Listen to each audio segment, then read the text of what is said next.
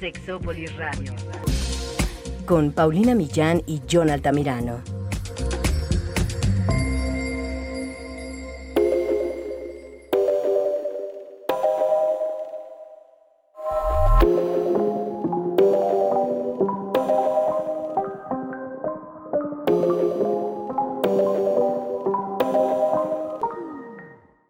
Con nuestra imagen corporal y las redes sociales? ¿Será que los hombres y las mujeres tenemos los mismos problemas? ¿Enfrentamos los mismos cuestionamientos? ¿Será que nos discriminan igual de acuerdo a nuestro cuerpo? ¿Nos exigen lo mismo cuando se trata de delgadez a los hombres y a las mujeres? Eh, ¿Cuáles son las cosas que hoy se saben sobre la imagen corporal y cómo afecta esto a nuestra vida sexual y a nuestra capacidad de sentir placer? El día de hoy Vamos a hablar de todo esto con una invitada especial de manera remota, así que se va a poner muy bueno. Quédense, esto es Sexópolis, no se van a arrepentir. Yo te quiero, pero déjame. No me amas, eso se te ve. Y si sigues, pues agárrate. Que esta chica no la vuelva a ver. Yo te quiero, pero déjame. No me amas, eso se te ve. Y si sigues, pues agárrate. Que esta chica no la vuelva a ver. Solo quiero ser. Hola, ¿qué tal? Bienvenidos y bienvenidas a una cabina remota, en donde yo nos acompaña desde lejos en espíritu y en motivación, pero no en físico porque estamos en distanciamiento social. Bueno, él y yo no nos vamos a distanciar nunca, ya nos pegaremos los bichos toda la vida. Pero tengo el honor de por primera vez, bueno, en, realidad nunca en la historia de Sexópolis habíamos hecho una entrevista remota. Yo la verdad es que siempre quise hacerlas, pero por alguna razón no se daban en general, porque a veces grabábamos en una cabina y no siempre las cabinas tienen esa posibilidad, porque una cabina de alguna manera tiene que estar acondicionada para que a lo mejor de manera telefónica o algo así se pueda, pueda haber esta comunicación. Pero eh, ahora que estamos en nuestra propia cabina en el Instituto Mexicano de Sexología, pues ya pudimos más o menos acondicionar. Bueno, les voy a decir la verdad. De todas las personas, mi mamá es la que me vino a enseñar. Me dijo, pues yo, este, con mis amigas juego por el famoso Zoom. Entonces, claro, se me abrieron las posibilidades de entrevistar a alguien que yo quería entrevistar y que también está ahora de manera remota, aunque más bien quisiera agarrarla de cerca, pero no, no se puede. Camila Lavalle, ¿cómo estás? Hola, Pau, muy bien. ¿Y tú? Muy bien, yo estoy muy muy feliz de que estés aquí. Eh, quienes me siguen en Instagram saben que yo la sigo porque además luego pongo o comparto cosas que ella pone. Pero porque, porque te- tú te cambiaste el nombre, ¿no? Porque antes te llamabas Camila Temaquila o Camila Temaquilla o algo así y eso como que me gustaba. Te maquilla, Pau. No, es que pues como que quería ser un poquito más congruente porque ya no sabía nada de maquillaje, entonces dije, Nel, se cancela el maquillaje. ¿En serio? Pero el maquillaje puede ser de muchas maneras, ¿no?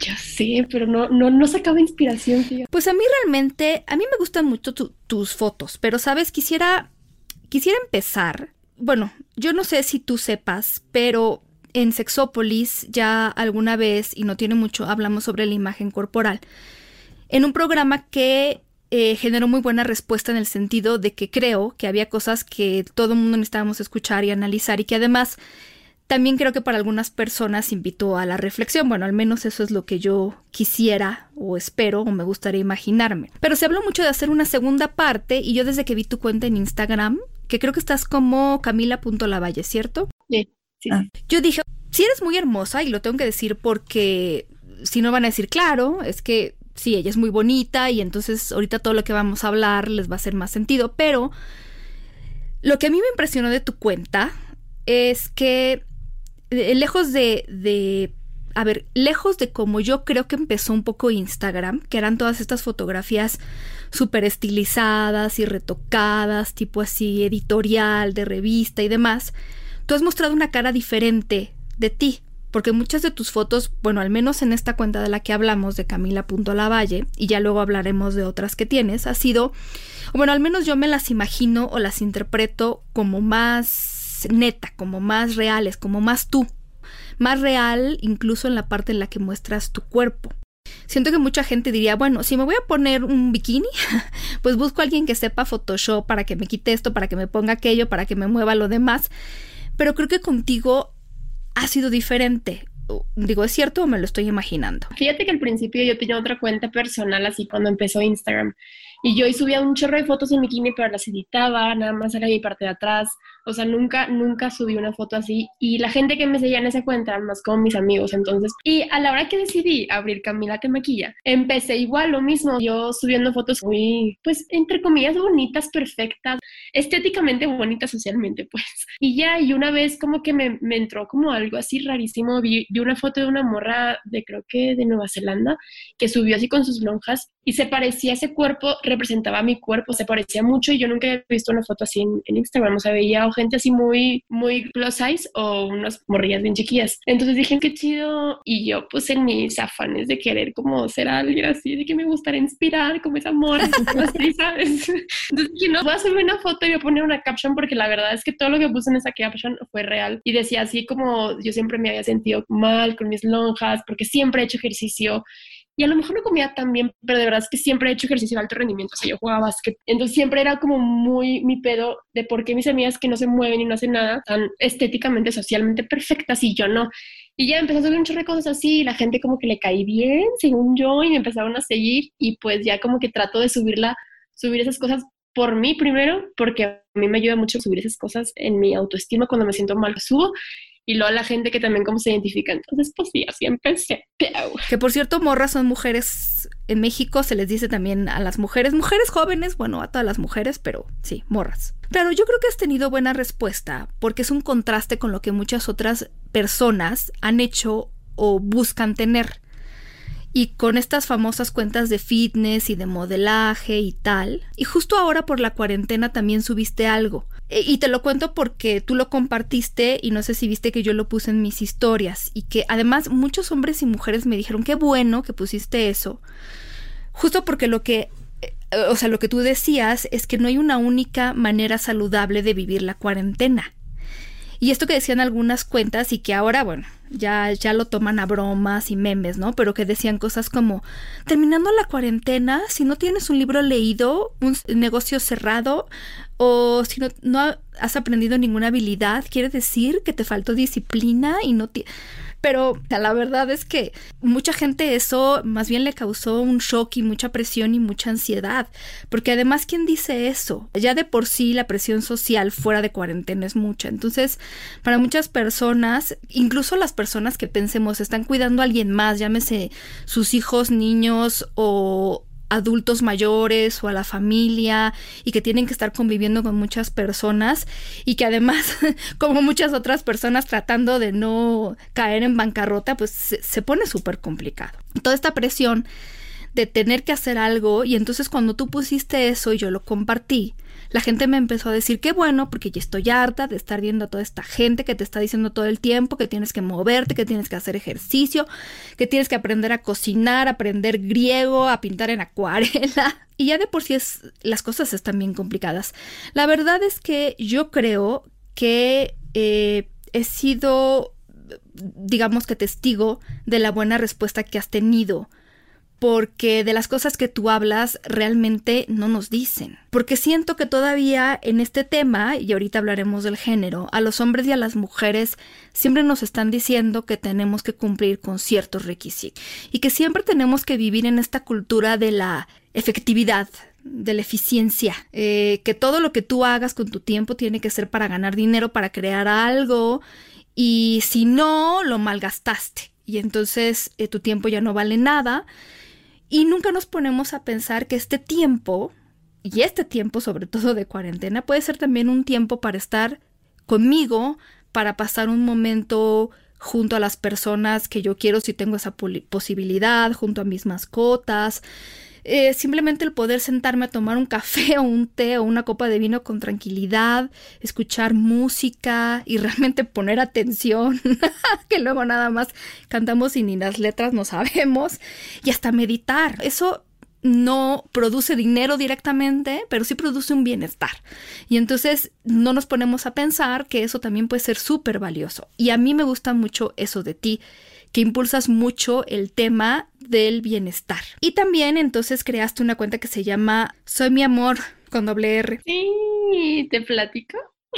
Sí, por favor. Yo estudié psicología y todo esto que empezó de, la, de mis cuentas de amor propio y así, mucha gente me pedía talleres y yo la verdad es que soy una persona medio ansiosa y medio como me da como ansiedad como verlas en persona. Sí puedo hablar en mi cámara y en mi Instagram, pero ya verlas en persona para mí es otra cosa. Y me resistió un chorro. Y ya que me gradué y me vino a vivir a Puebla, eh, dije, no, pues ya, Osma tiene que comer. La verdad me gusta, pero me da mucha ansiedad. Sí me gusta mucho porque me gusta mucho convivir con las morras presencialmente. Entonces dije, no, ya, ya, ya. Y casi pasó un año hasta que empecé. Y básicamente consiste en que es como una cuenta en Instagram, pero ya como que lo estoy creando, que sea como una tipo marca, como tipo, pues no sé cómo explicarlo, pero mi fin es dar talleres eh, de amor propio. Próximamente espero dar más a fondo de sexualidad, porque también estoy estudiando sexología contigo, pero... Eh, hiciste como una guía manual, ¿cierto? Sí, creé una guía que haz de cuenta que lo mismo cuando yo me vine a vivir a Puebla, yo estaba, o sea, yo me vine a vivir a Puebla y conocía literalmente a dos morras, pero estaban en Puebla, o sea, yo estoy en Cholula. Entonces yo me sentía sola, era la primera vez que vivía sola y, y creé un manual, digo una guía, perdón, que se llama Reconectar con tu esencia, que consiste en actividades diarias que básicamente es introspección, de cuestionamiento. Y mi finalidad de eso es que la gente se conozca y se cuestione más porque no se aceptan, ni porque no se quieren, ni porque es tan difícil y me incluyo, es tan difícil vivir con esta presión constante.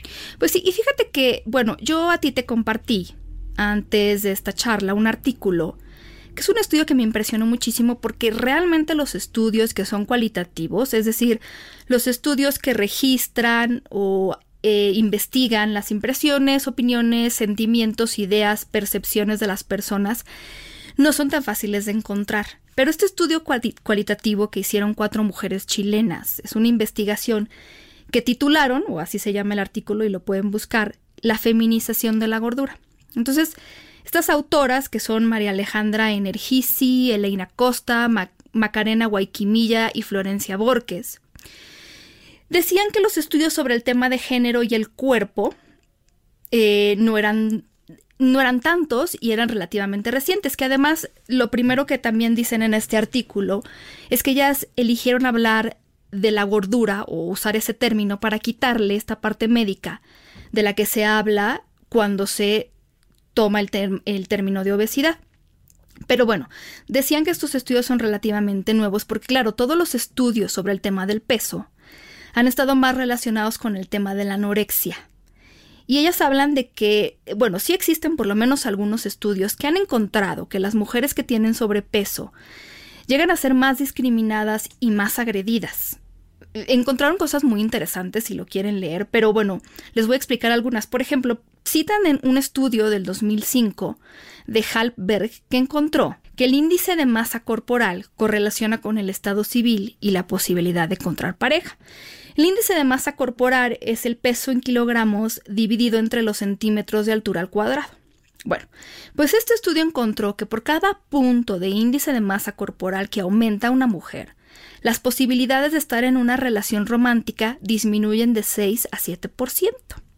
También encontraron que, comparado con las mujeres que tienen, pues digamos, otro índice de masa corporal más bajo, las mujeres con sobrepeso se casan menos, cohabitan menos y eh, parece ser que hay como una exigencia al respecto en cuanto al tema de pareja, de cómo se tienen que ver.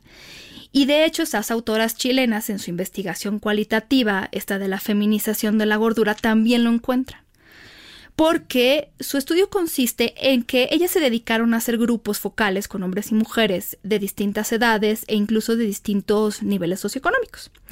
La idea de estos grupos focales mixtos de hombres y mujeres eran preguntarles varias cosas relacionadas con el tema de la gordura, desde qué caracteriza a una persona que tiene sobrepeso, cuál es la causa que perciben del sobrepeso y cuáles son las consecuencias y la responsabilidad que tienen o no tienen las personas sobre este peso. Y estas personas en el estudio decían cosas muy interesantes. Por ejemplo, decían que las mujeres cuando son solteras, era como de las charlas que tenían, cuando son solteras tienen que ser delgadas, porque es lo que se espera.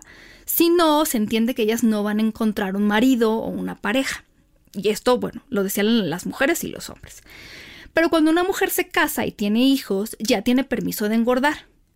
Y, y, por ejemplo, en esta cuarentena tendrían permiso de engordar porque se les perdona, porque como no tienen tiempo por estar al cuidado de los hijos y la familia y tienen que cocinar, entonces pues se les perdona, porque si se dedicaran solamente a ellas y a hacer ejercicio, pues se les vería como egoístas, ¿no? Bueno. Eh, digo, esto no lo hablan, pero se los explico como en este contexto. Pero bueno, se le perdona a una mujer que haya engordado cuando se casa y tiene hijos, pero todo tiene un límite. Si pasa ese sobrepeso y entonces ya se justifica que sea abandonada por la pareja.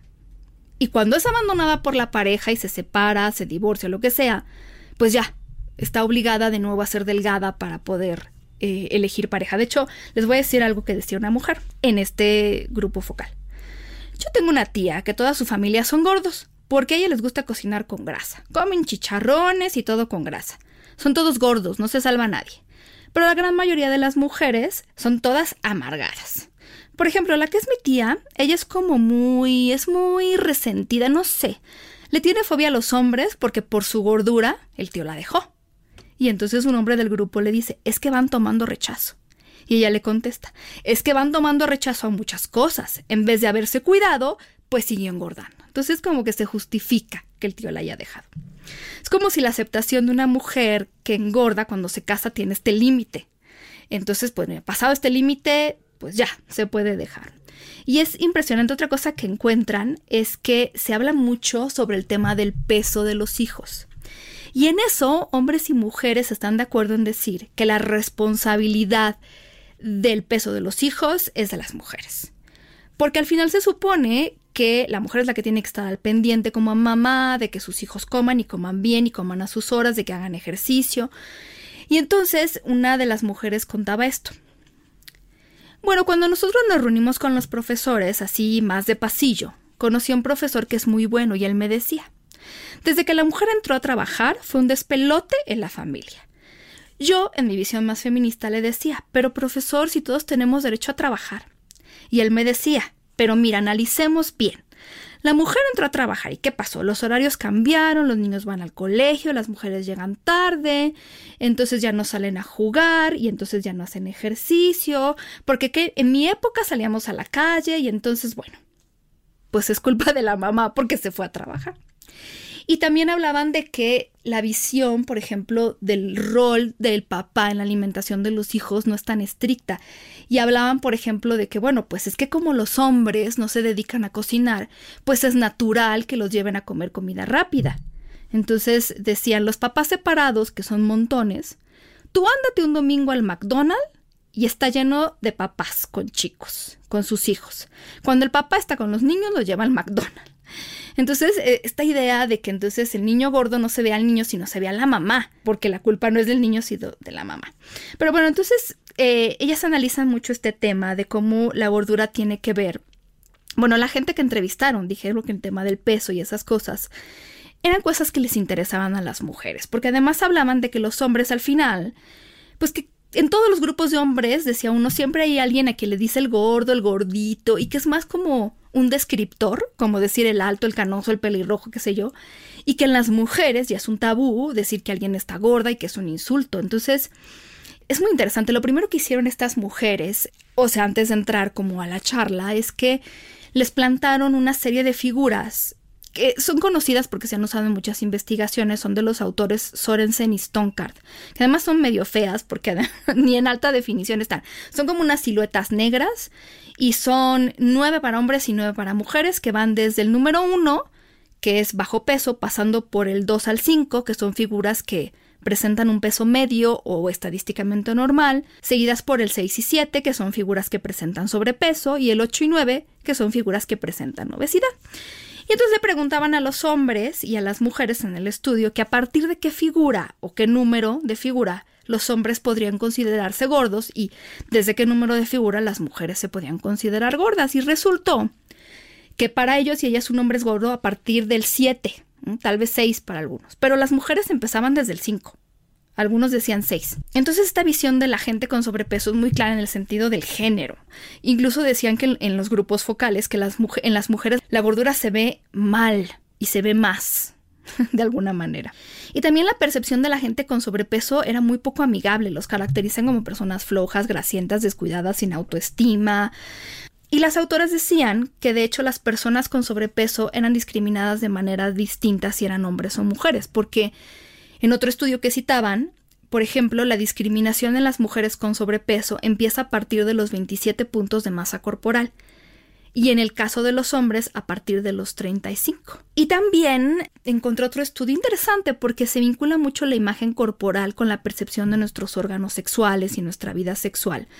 Y este es un estudio del 2010 realizado por Reinholz y Mullen, y en ellos encontraron que los hombres se sienten en general un poco más felices con sus órganos sexuales y que sus actitudes hacia sus, a sus propios órganos sexuales son en promedio más positivas que las mujeres.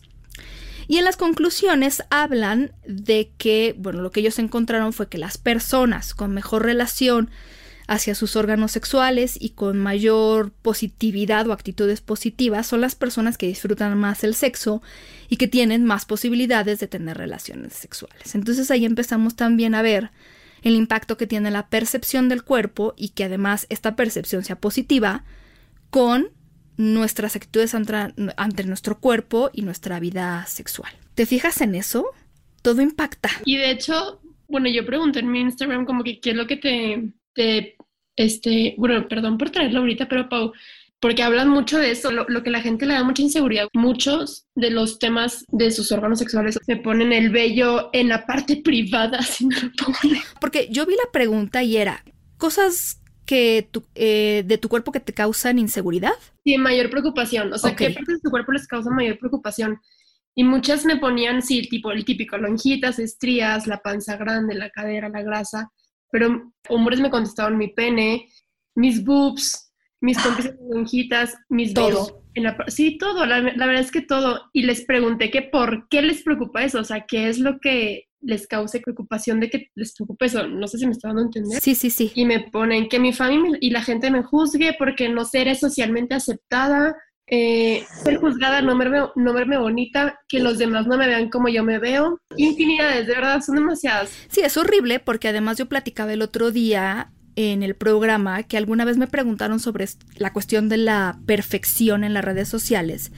Y esto es porque alguien me dijo, algo así como, ¿cómo se puede ser perfecta como las mujeres que ven las redes sociales? Y bueno, yo le contesté que eso de la perfección no existe y que las personas que nosotros vemos seguramente, aunque a nosotros nos parecen perfectas, porque vemos sus cuentas de Facebook, Instagram o lo que sea y decimos, ay, son guapísimos, son perfectas, pero las inseguridades las tenemos todas las personas y también en la, en la medida en la que dejamos que escalan se vuelve complicado, pero el punto es eh, estas personas no siempre se ven a sí mismas como perfectas, también tienen sus inseguridades, eso es una realidad.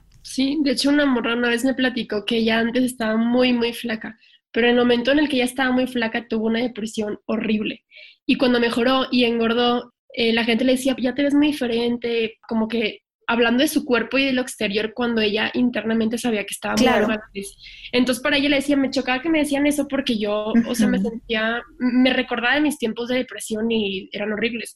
Y por eso yo siempre les digo a las personas que no, pues no está chido perder el cuerpo. O sea, mejor que para decir, no manches, Pau, te ves muy feliz, te ves muy contenta. Exactamente. En vez de que no mames, te ves más flaca, como que nunca sabes si ese comentario te puede beneficiar o perjudicar. Es que eso es muy interesante. Fíjate que en un artículo de la BBC, eh, se pusieron a analizar los estudios que existían sobre las redes sociales, el cuerpo y el impacto que tiene tanto en hombres como en mujeres, en nuestra propia, digamos, percepción de las redes sociales, de los cuerpos, de nuestro cuerpo y nuestra sexualidad. Y decían, bueno, primero, que obviamente este tipo de estudios son muy nuevos en el sentido de que las redes sociales apenas las estamos empezando a estudiar, pero que sí efectivamente lo que se ha visto es que la gente siempre se compara de manera negativa con otras personas que vemos en las redes sociales, es decir, como que siempre salimos perdiendo porque siempre nos sentimos menos cuando nos comparamos con estas personas que nosotros vemos, sobre todo en estas cuentas así como de fitness y modelos y así. Y algo muy interesante que encontraron y me llamó la atención es que, digo, en los estudios que citan, es que no, una persona se siente, digamos, peor o se siente menos en la medida en la que menos conoce a la persona que está viendo en las redes sociales. O sea, si es alguien de tu familia que conoces muy bien, tu novio, novia, tu mejor amigo o amiga, no te sientes tan mal porque conoces bien a estas personas y sabes que no siempre se ven así como se ven en la foto y en esa luz y en esa perfección y la piel así perfecta. Pero en la medida en la que tú ves a gente que no es tan conocida como conocidos de conocidos, amigos de los amigos, etcétera, ahí es donde salimos perdiendo. Por eso no toquen a la nueva novia o novio del ex, porque entonces siempre lo vamos a ver como mucho mejor, yo creo, porque pues por lo menos en este estudio así salió.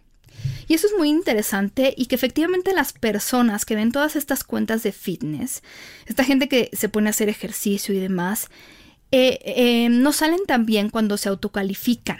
Incluso como tú decías, haciendo yo ejercicio, veo las fotografías y digo no me parezco. Y entonces salimos perdiendo y no es algo que nos ayuda. Pero si encontraron que hay cosas que nos ayudan y ahí te toca a ti ponerte una palomita. Es que cuentas como la que tú tienes, que se dedican a hablar del cuerpo de, cuerpo de una manera diferente, que se dedican a echarnos porras, a motivarnos y a presentarnos las cosas tal cual son esas cuentas sobre aceptación corporal, como la tuya de Camila Lavalle o la de Body Posipanda, que tiene muchos seguidores también, es de unas chicas, Body Posipanda, así como suena, nos ayudan mucho a sentirnos mejor sobre nuestro cuerpo. Y de hecho, haciendo la comparación, por ejemplo, en este estudio que mencionan, inclusive si vemos muchas de esas cuentas de fitness y modelaje y etcétera, aparentemente perfectas, pero si vemos una dosis de cuentas que hablan de la aceptación corporal, el beneficio de estas últimas cuentas sobrepasa a lo que nos pudieron haber perjudicado estas otras cuentas que estamos viendo como con cuerpos perfectos. Entonces, eso es muy interesante. Incluso como a ti te ayudó, creo, haber visto esta mujer que decías, ¿no? Sí, yo vi, o sea, yo había seguido gente, pero literalmente estaban hasta otro, hasta otro continente. Eh, yo no conocía a nadie como acá en México, acá latino, que, que hacía esas cosas y dije, ay, pionera, pero obviamente no era la pionera, obviamente había mucha gente que ya había hecho, pero no los había descubierto. Entonces, pues sí, siento que es, bueno, hasta yo puedo comprobar esa teoría. Yo puedo comprobar que si yo veo siete cuentas de fitness y morras bien pinches buenas, y luego yo veo otra morra que representa mi cuerpo y está sentada súper cómoda y se le salen las lonjas de las estrías, me siento bien y lo resta. Todo lo malo que vi me compara y lo resta. Sí, es que tenemos que alejarnos un poco de esta idea. Incluso este artículo estaba comentando una investigación de Jennifer Mills, profesora de la Universidad York en Toronto, que ella hizo una investigación. Entonces puso un grupo de personas. A la mitad le dijo, a ver, tú te, tomas una selfie eh, y solo te puedes tomar una y como salga la subes a tus redes sociales. Y a la otra mitad le dijo, te puedes tomar las selfies que tú quieras, escogerlas, arreglarlas, con filtros, con lo que quieras y las subes cuando ya estés listo. Entonces, ella decía que había visto la misma ansiedad en ambos grupos y eso tenía que ver, no me lo vas a creer, en que estas personas estaban esperando que alguien les diera like para saber si esta foto estaba buena o no. O sea, si no tenían la aprobación, no sabían cómo les había ido. Incluso aunque por lo menos un grupo sí subió la foto como ya mejor sentía que se veía. Y al final en el artículo hacen una reflexión como la que tú estás haciendo. Y, eh, porque incluso cuando hablamos del cuerpo en sentido positivo, seguimos solo concentrándonos el cuerpo todo tiene que ver con el cuerpo y cómo te ves, cuando podríamos estar hablando, como tú decías, pues de la felicidad, de cómo nos sentimos, de nuestros éxitos, etcétera. y si es horrible, incluso con los hombres, la parte de los músculos. Estaba viendo, bueno, me tocó ver a Zac Efron, que no sé si te acuerdas, pero él trabajó mucho su cuerpo para la película de Baywatch. yo me acuerdo, Pau. Ah, bueno, a mí lo que más me gustó fue el beso entre La Roca y él, porque bueno, yo tengo ese fetiche, pero eh, desde la primera entrevista que yo lo vi a él y estaba con otra, con otras dos actrices de la película, eh, la persona que les entrevistaba les estaba diciendo, no, bueno, ustedes se veían súper bien en la película, súper fit. Y una de ellas dijo, sí, creo que es en la mejor condición física en la que yo he estado en mi vida. Y como que volvió a decirles, no. Y Zac Efron, o sea, desde la cara se le descompuso y dijo, no, yo no, para nada. Y ya como que no profundizaron en el tema. Pero después vi, otra entrevista también justamente y dijo lo mismo, porque eh, alguien le estaba presentando una foto de la película, de cómo se veía en traje de baño. Y además es que ahorita él es objeto de muchos memes, ¿no? Porque como ya dejó de hacer ejercicio, se ve como, como tal vez engordado. No sé, ya no tiene el cuerpo que tenía en la película. Y entonces él decía, a ver, quiero empezar por decir que este cuerpo no es necesariamente el cuerpo ideal. Ese es, no es el modo en el que nos tenemos que ver los hombres. Si tú estás saludable, no es que te tengas que ver así. Mm, yo no me quiero volver a ver así, yo no quiero volver a tener ese cuerpo. Tal vez si se presenta otra oportunidad de otra película lo pensaré, pero señalando la foto dijo, este no es el modo en el que tenemos que ver los hombres. Es decir, tú puedes estar saludable y no verte así. Y, yo como que leí entre líneas esto, yo creo que se la pasó mal en el entrenamiento y puso a lo mejor su cuerpo pues a un límite que no estaba acostumbrado, que no le gustó, que no disfrutó. Pero creo que lo que él dijo, siento que nos va a entrar por un oído y salir por el otro, ¿no? Porque creo que la gente sigue pensando en lo que ve en la película no, no sabe lo que hay detrás, pero juzga lo que ve. Y entonces, claro, no, qué buen cuerpo, qué guapo, lo que sea, y ves el resultado, pero no sabes lo que hay detrás. Y eso es triste porque al final no podemos juzgar el resultado y quedarnos con eso sin tener como el escenario o, o la imagen completa.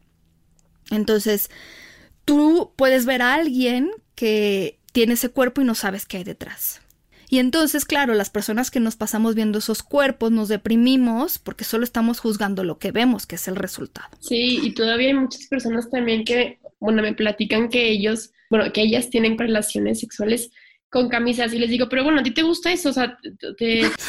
no, o sea, me la quiero quitar, quiero estar desnuda, pero me da demasiada vergüenza y me da demasiada pena que me dan mis lonjas y que me dan mis chichis caídas y es algo que a mí todavía me, me causa mucho, me da mucha tristeza porque pues es un momento bien bonito para que estés preocupándote por eso. Y sí sé que, bueno, yo también he vivido como esos, esas inseguridades. Sí, e, es trabajarlas y como decía una amiga, haz el amor como si tuvieras 5 kilos menos o 10 o lo que necesites. Lo que tienes que hacer es dejarte ir, porque si no, lo que va a pasar es que la vas a pasar mal. Por un lado, por un cuerpo que tú no aceptas, no te gusta, no quieres, y también porque al estar concentrado, concentrado en esto, no estás buscando el placer.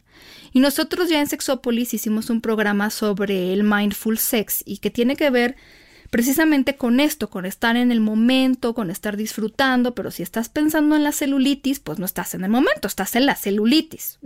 Yo también te comenté y puse algunas cosas en Instagram de otra investigación y quiero hablar de esto porque de nuevo, de las mujeres chilenas que se llevan un aplauso que se han dedicado a investigar, no estas mismas del estudio, sino otras, eh, se han dedicado a investigar mucho esto del cuerpo. Yo la primera vez que las vi o las conocí fue porque presentaron los resultados de esta investigación en el Congreso Mundial de Sexología que se llevó a cabo el año pasado en la Ciudad de México. Y cuando presentaron sus resultados, y eso que era un tiempo súper cortito, la gente del auditorio estaba con la boca abierta. Y yo creo que tiene que ver mucho con que nos reflejamos ahí en sus cifras, ¿no? Ellas, por ejemplo, encontraron cosas muy puntuales y, y eh, ya las había puesto en las historias, pero les dije, y se los repito, están en la cuenta de La rebelión del cuerpo está en las categorías de historias donde diga investigación, ahí aparece.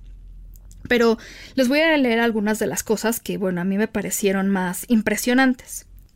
Resulta que, bueno, entrevistaron a mujeres y hombres, a muchísimos, de 14 a 45 años y encontraron que durante la última semana el 82% de las mujeres y el 53% de los hombres se sintió en desventaja por su aspecto físico al ver la figura de otra persona. Encontraron que las mujeres pasan 3.6 horas al día preocupándose por su cuerpo y los hombres 1.8 horas al día. Durante la última semana, y esto fue antes de la cuarentena, el 84% de las mujeres y el 52% de los hombres han sentido temor a aumentar de peso. Durante la última semana, el 72% de las mujeres, es muy alto, y el 49% de los hombres se sintió avergonzado o avergonzada de su cuerpo. Durante la última semana, el 74% de las mujeres y el 43% de los hombres imaginó modificar alguna zona de su cuerpo. Y durante la última semana, esa preocupación les hizo sentir que debían hacer ejercicio al 91% de las mujeres y al 78% de los hombres. La principal preocupación de la semana de las mujeres es su aspecto físico para una tercera parte de ellas. O sea, sobre otras cosas, esa es su preocupación. El 53% de los hombres ha dejado de realizar actividades por cómo se siente sobre su cuerpo. El 86% de las mujeres, el 86% ha dejado de realizar actividades por cómo se siente con su cuerpo. Y ahí hablamos pues, de esto de ponerme bikini, salir en redes sociales. Entonces estamos hundiéndonos. Y siento que en la cuarentena este pavor de engordar y de estar diferente eh, aumenta. Y yo leí un post que la verdad es que dije, estaba súper cortita la, la, frase, pero dije, no manches, es cierto. Dice, tu cuerpo va a cambiar porque tu rutina está cambiando. Y es obvio, o sea, no, nadie está acostumbrado a estar 24, 7 en tu casa, obviamente. sí, es verdad. y creo que además, bueno, creo que en esta cuarentena yo todavía tengo mi veredicto guardado. no sé si, si cambiaremos para bien, pero sería interesante. Yo algo que he percibido, por ejemplo, y es algo que tiene que ver con lo que pasó con Victoria's Secret, que al final eh, han cerrado tiendas, quitó el desfile, porque sí, muy guapas las muchachas, pero... Eh, bueno, yo siento, quiero tener la esperanza de que la percepción del cuerpo está cambiando y entonces que muchas mujeres, en el caso de esta marca, ya se vean aburrido de ver lo mismo, lo mismo, el mismo tipo de mujer representado. Claro que por ahí se ha dicho que este show siempre fue más bien para hombres, pero bueno. Yo, por ejemplo, compro ropa interior en tiendas y ya estoy acostumbrada en, esta en estas tiendas a ver modelos de todo tipo de cuerpos en ropa interior y eso a mí, la verdad, me hace sentir muy bien y no compro menos por eso. Pero siento que hay tiendas que todavía como que no se atreven. Algo puse en Instagram en las historias hace tiempo sobre que me metí al portal de Sara para entrar a ver una blusa y la modelo que la llevaban o bueno, estaba no delgada, era era parecía hasta photoshopeada para verse tan delgada. A ver, y a lo mejor nació así. Digo, no tengo por qué discriminar a nadie, pero es que todas las modelos del sitio eran iguales. Ella era la más, pero eh, era un solo tipo de cuerpo. Entonces, mi pregunta es por qué no quieren entrarle a esto de la diversidad. O sea, ¿cuál es el miedo de tener una representación más real de la mujer? creo que ya se ha visto que las mujeres lo están agradeciendo y ese es justamente el caso de Rihanna con su línea de ropa interior que pues ha tirado a muchas otras que no se han atrevido a hacer esto porque en la línea de ella hay mujeres de todo tipo en, ropa interior y está la verdad logrando muchísimas cosas. Bueno, también porque es Rihanna, pero justamente porque le, le apunta a esto. Entonces creo que hombres y mujeres deberíamos podernos quitar ese miedo de representar lo que verdaderamente somos. Porque ¿qué porcentaje de la población tiene los cuerpos que nosotros percibimos como perfectos o que nos ponen como perfectos? Es el 2%. Y eso pensando que las que vemos no están photoshopeadas, porque sí están. Eh, por cierto que si no han visto el TED Talk de Cameron Russell. Ella eh, fue modelo de Victoria's Secret. sigue siendo modelo, ella es muy guapa, pero habla de una forma tan franca y tan real, a mí me quitó una venda de los ojos y yo siento que durante mucho tiempo me la pasé estudiando este tema, pero qué barbaridad con las cosas que ella dice. Entonces sí, ahí hay también Photoshop. Pero sigue siendo este 2% que no representa para nada como tú te ves o te podrías ver en la ropa que se está vendiendo, ¿no? Entonces sigue siendo complicado. Sí, totalmente. Ya deberían cambiar eh, esos temas, pero Creo que también, y es justo de lo que yo hablaba al principio, es que creo que es un tema femenino, como decían estas autoras del artículo de la feminización de la gordura. El tema de la gordura afecta en discriminación y exigencia mucho más a las mujeres. Hay algo que ellas decían, pero mm, se los voy a leer porque no sé cómo hacer el resumen de eso, pero decían. El cuerpo como objeto de estudio, aunque ha sido integrado recientemente en las ciencias sociales, ha sido asunto de preocupación desde los inicios del movimiento feminista del siglo XVIII. Cuestiones como la libertad sexual, el aborto y las tecnologías reproductivas y cosméticas son centrales en el debate contemporáneo. Todo lo anterior tiene en común la noción de que el control de la mujer pasa ineludiblemente por un gobierno sobre su cuerpo. Dicho de otro modo, concuerdan en que el cuerpo femenino se construye como un sitio de control. Y bueno, ahí citan a varios autores que tienen estas ideas. Y entonces creo que ahí es donde tendríamos también nosotras que poner los ojos. Y ojo, no estamos diciendo que tienen que pesar esto o no tienen que pesar esto, porque no es una cuestión de cifras. Sí quiero aclarar que el tema que yo quería tratar hoy con Camila no tiene que ver con la obesidad.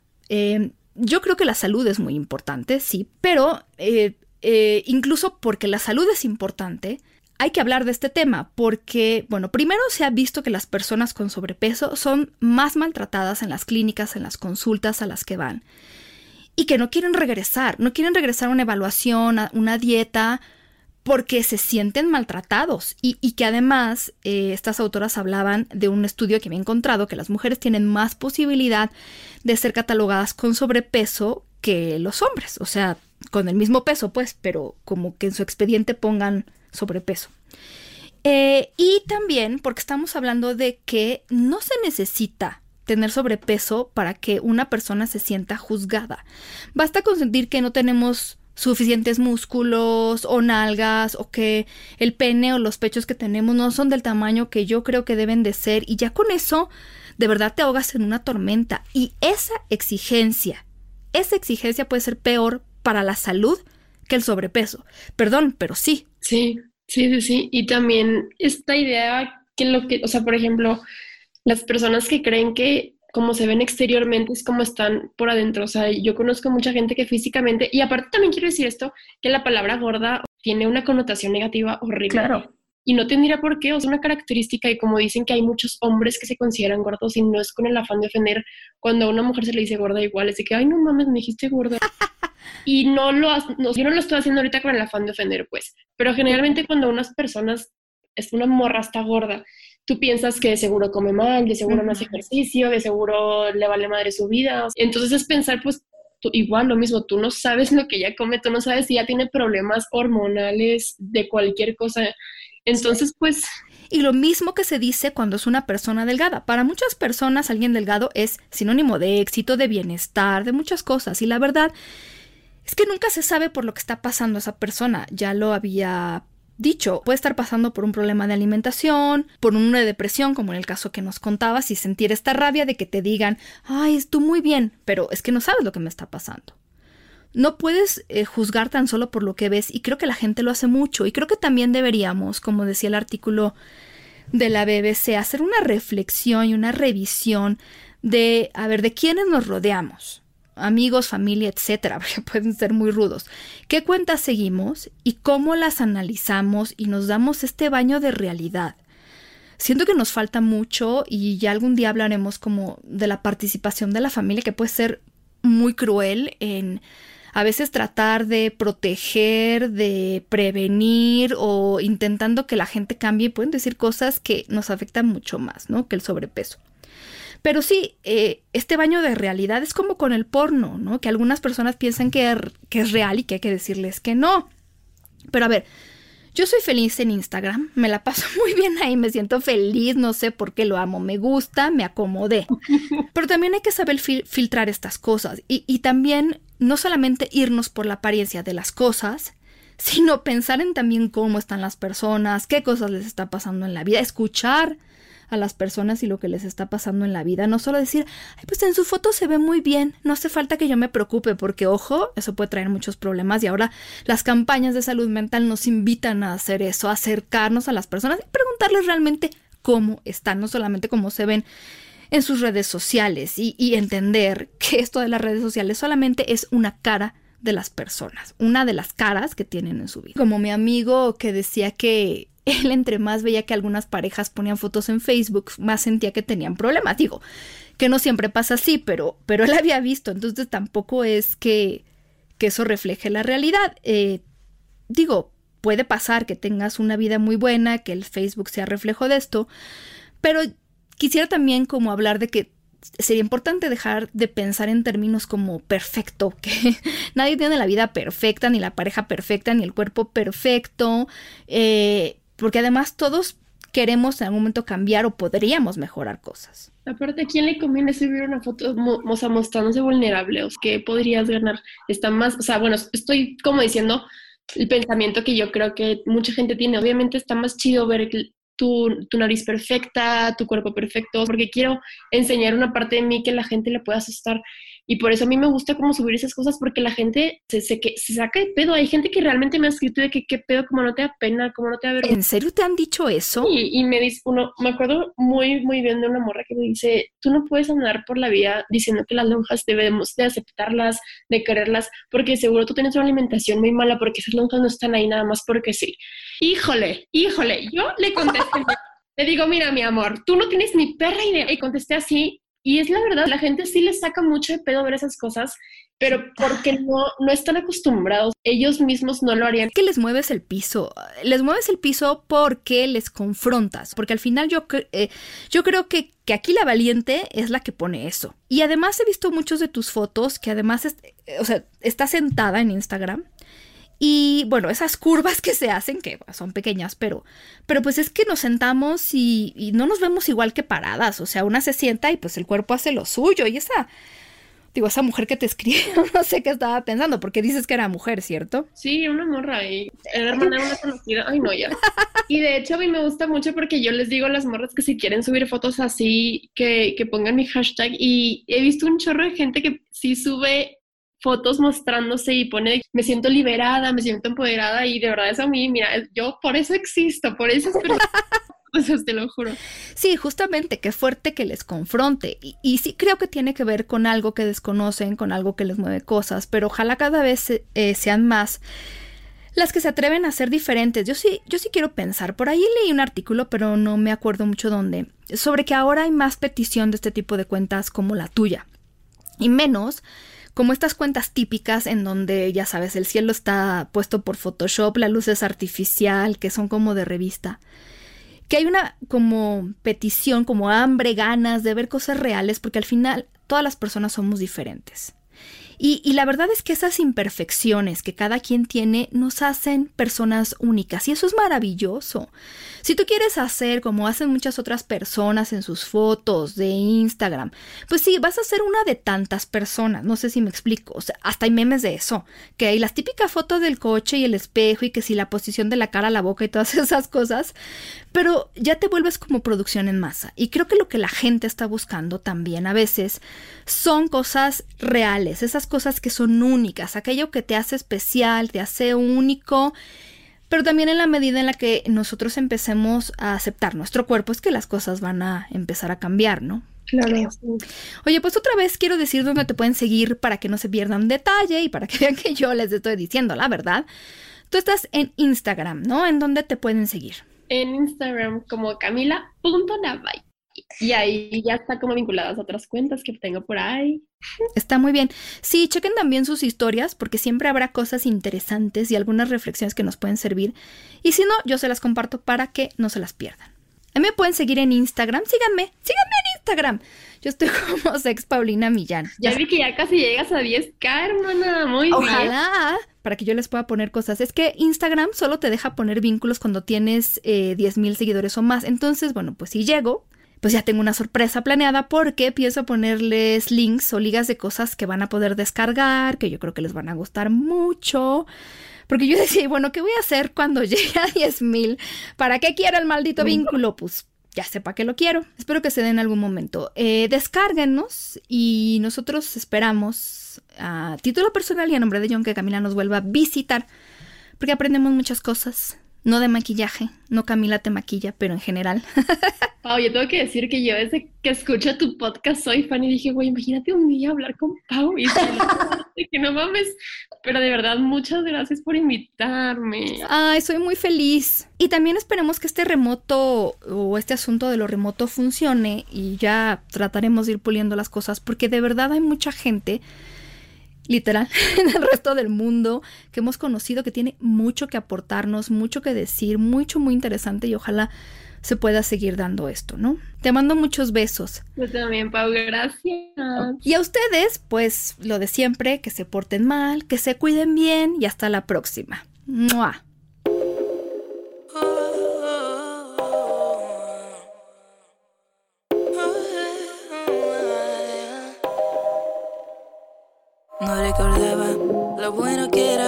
Estar a solas, sin que me juzguen con mis amigas cantando rolas, que me aprecien pero no tanto. Quiero estar sola.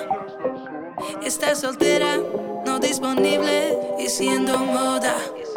Yo te quiero, pero déjame. No me amas, eso se te ve. Y si sigues, pues agárrate.